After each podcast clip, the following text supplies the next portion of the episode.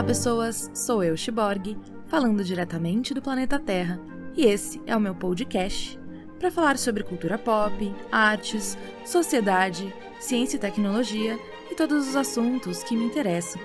Então segura virtualmente na minha mão e vem comigo.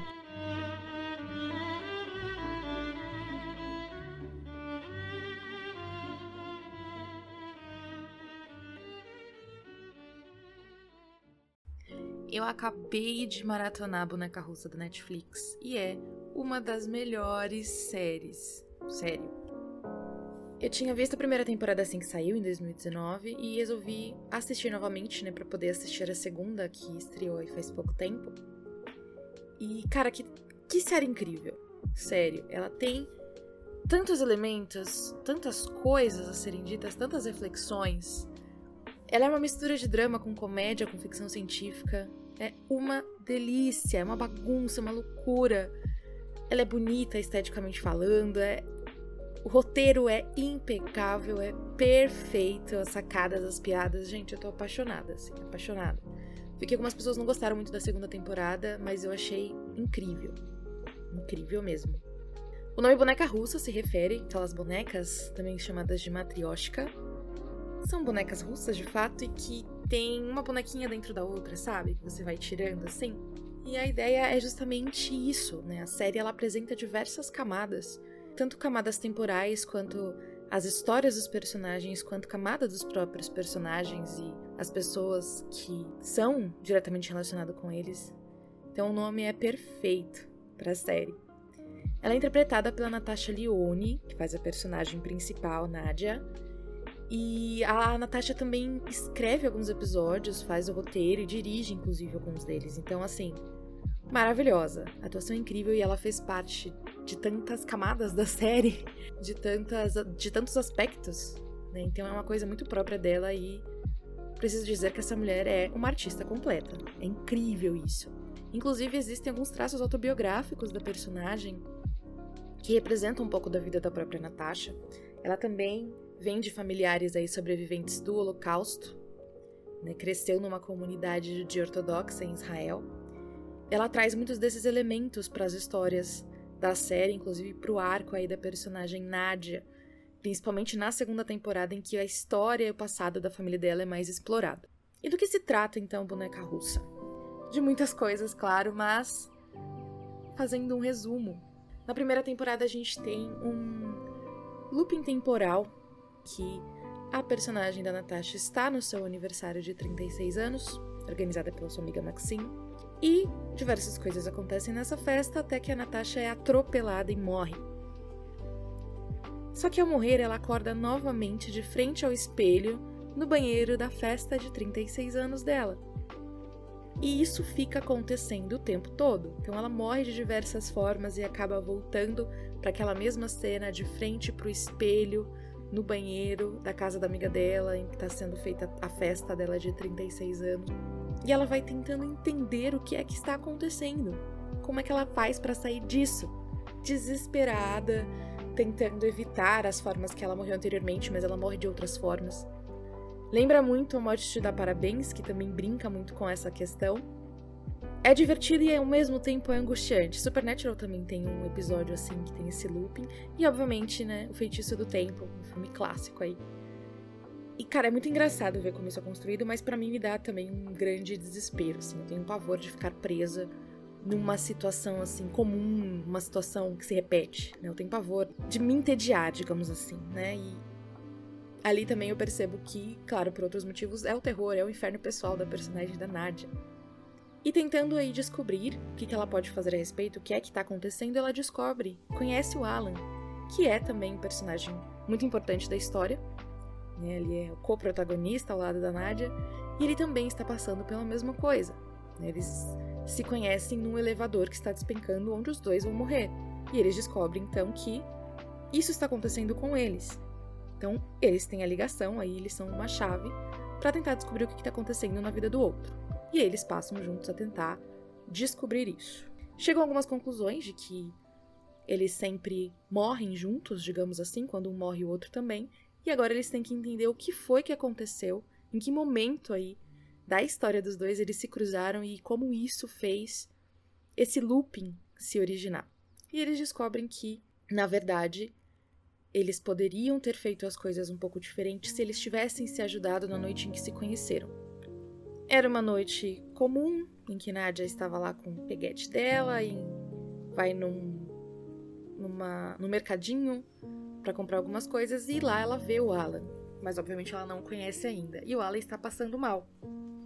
Saindo dali, um tempo depois a Nadia vai ser atropelada, que vai ser aquela primeira morte dela que dá origem ao looping.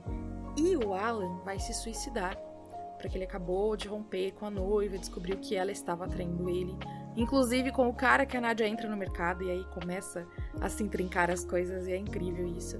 E eles descobrem que eles deveriam ter se ajudado naquela noite porque eles teriam impedido essa primeira morte e, consequentemente, impedido esse loop infernal que não deixa eles em paz. A Nadia é programadora, então ela faz algumas referências ali, dizendo que isso é um bug. É como se fosse um bug na programação. Eles precisam descobrir qual é a origem do bug e fazer rodar ali de novo aquele jogo, digamos assim, para que as coisas possam voltar ao normal e o bug seja corrigido. E aí, descoberto qual foi o motivo ali, o que, foi que fez com que eles acabassem se encontrando, eles conseguem dar um jeito de, de fato, impedir que eles morram e que voltem de novo pro mesmo looping. Claro que nesse caminho diversas coisas acontecem, né? Tem alguns momentos que eles vão tentando corrigir as coisas, eles percebem que eles estão meio que em outras dimensões, né? Que em cada vez que eles morrem, eles deixam uma dimensão e vão parar em outra, e as pessoas que eles conhecem estão em uma dimensão, nas outras vão sumindo. É uma coisa muito louca, assim, realmente, de camadas de efeito na vida das pessoas ali. É muito incrível ver, assim, né? Obviamente que eles precisam descobrir tudo isso juntos, eles precisam se apoiar. Ambos os personagens, a Nadia e o Alan, são muito diferentes. Em quesito de personalidade, a Nadia é extremamente espontânea, desapegada de tudo, ela é doida, ela não tem limites, ela gosta de ser livre. Já o Alan não, né? O Alan ele tem algumas condições psicológicas ali, né? Muito provavelmente depressão, pelo que a gente vai acompanhando. E ele tem toque, ele é muito certinho, muito organizado com tudo. Só que duas coisas eles têm em comum, né? Eles são muito autocentrados, né? Eles, eles se focam muito neles mesmos e são muito solitários. Né? O que a gente descobre que eles só conseguem sair disso, desse looping, se unindo, ou seja, percebendo que eles precisam um do outro, que eles não conseguem viver sozinhos, em suas bolhas, olhando apenas para si mesmo. Né? Então, essa é uma das grandes lições da primeira temporada. Já na segunda temporada, a gente tem o looping de viagem no tempo e no espaço também. Porque nós temos então Nadia indo pegar o metrô ali perto do seu aniversário de 40 anos e ela desce numa estação, só que nos anos 80. É a mesma estação, mas nos anos 80. E ela está agora no corpo da sua mãe. Ela tem várias questões com a mãe aí, Freud explica, inclusive ela é criada ali, né? Tem como uma mãe postiça uma psicanalista mesmo, uma psiquiatra, enfim. E então ela, a gente vê essa questão do psicológico e da relação dela com a mãe muito sendo tratada ali. Né? Então a mãe dela tinha esquizofrenia, era viciada em drogas, tinha uma vida toda caótica, né? E acabou nunca dando muita atenção para Nadia, acabou fazendo várias escolhas erradas até morrer por consequência disso, né? Provavelmente ela tirou a própria vida também. Isso faz com que a Nadia tenha vários problemas e seja autodestrutiva também, assim como a mãe era. E nessa viagem do tempo a gente vê a Nadia meio que entrando dentro do corpo da mãe dela, né? São duas pessoas dentro do mesmo corpo e a mãe dela está grávida dela, Nadia. E aí ela vai vendo tudo que vai se passando ali com a mãe dela e começa a descobrir vários segredos de família. A Nadia sempre usava um colar com uma moeda de ouro, né, que era uma herança aí de família. E a família dela sobrevivente do Holocausto. A avó, com medo de tudo ser perdido de novo, acaba vendendo os bens preciosos da família e trocando por ouro. Só que a mãe da Nádia perde todo esse ouro e só, só sobra uma moeda, que é o que vira o colar dela, que depois passa, passa pra Nadia. Então ela tenta voltar aí, né? Já que ela voltou no tempo, ela tá vendo o que tá acontecendo, ela tenta consertar isso. Ela acha que se ela consertar essa questão de resgatar o ouro, a avó dela vai ter uma relação melhor com a mãe e, consequentemente, a mãe vai ter uma relação melhor com ela. Então o que ela quer é proporcionar um futuro melhor aí, né? Pra Nádia do futuro poder ser uma pessoa melhor, né? Ter crescido com uma criança mais acolhida. E aí nessa ela passa toda a parte tentando percorrer aí a origem dela. Ela vai parar em Budapeste de 44, em meio à invasão nazista, para tentar pegar, recuperar ali os bens da família, para ver se ela muda isso. E ela acaba descobrindo que na verdade ela tá presa nesse looping, ela está presa em como as coisas aconteceram. Ela não consegue modificar nada. Tudo que ela faz traz exatamente as situações que aconteceram. Então, ela voltar no passado, pegar ali o tesouro da família, né? Recuperar o tesouro da família. Ela vai num penhor, numa loja de penhor, um banco, algo assim, troca por ouro, e esse ouro justamente vai parar onde a mãe dela encontra nos anos 80 e rouba e perde. Ou seja, ela, tudo que ela fez levou o ouro até aquele momento onde a mãe dela roubaria.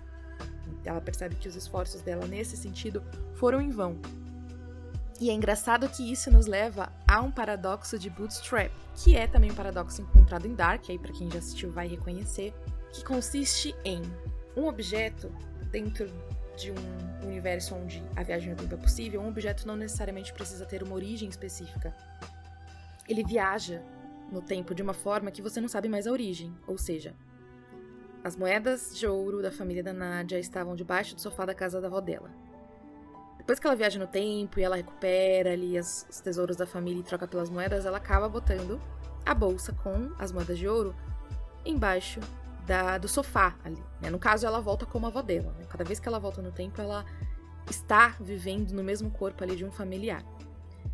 Então a gente não sabe, as moedas foram para lá por uma dica que a Nádia deu e fez com que a avó as moedas para que a mãe dela pudesse roubar, mas isso já tinha acontecido antes da, da Nádia voltar no passado.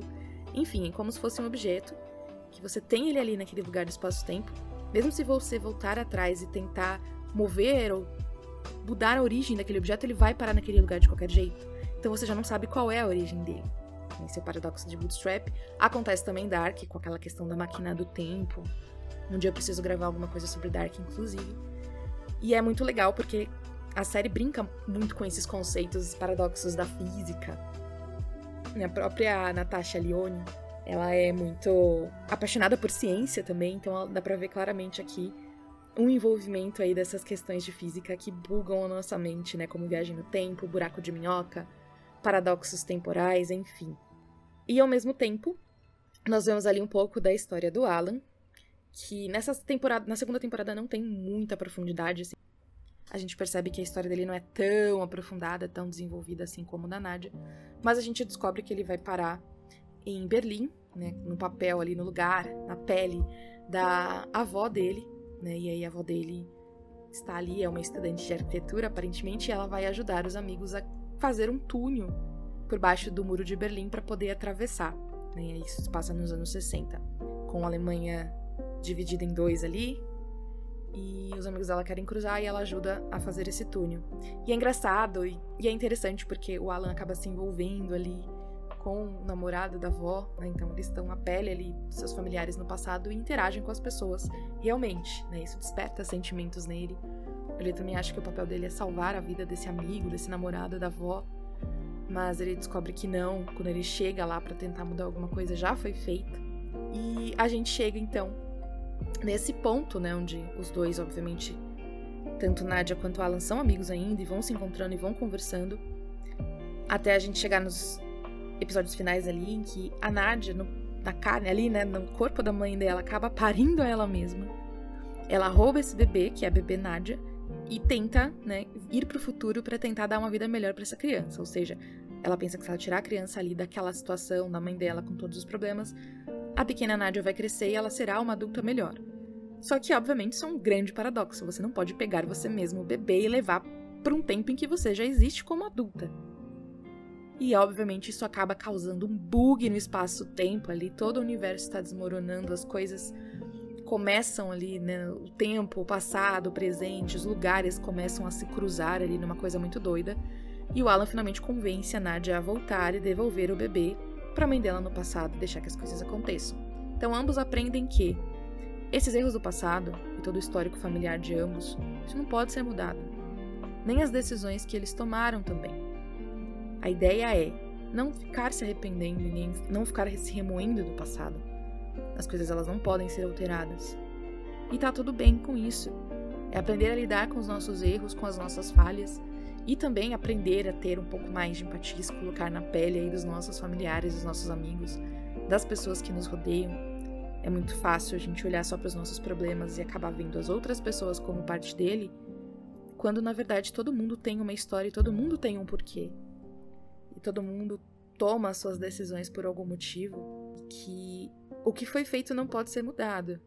Mas você se colocar no lugar de outra pessoa, você tentar entender isso e tentar seguir a sua vida da melhor forma possível, ou seja, buscar ser a melhor versão de si mesmo a cada dia, é isso que importa realmente no fim das contas. Preciso acrescentar aqui também que a trilha sonora é fantástica, tanto da primeira quanto da segunda temporada.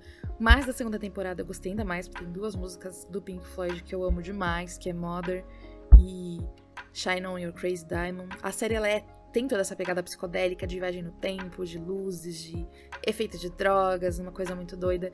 E essa trilha sonora ficou perfeita.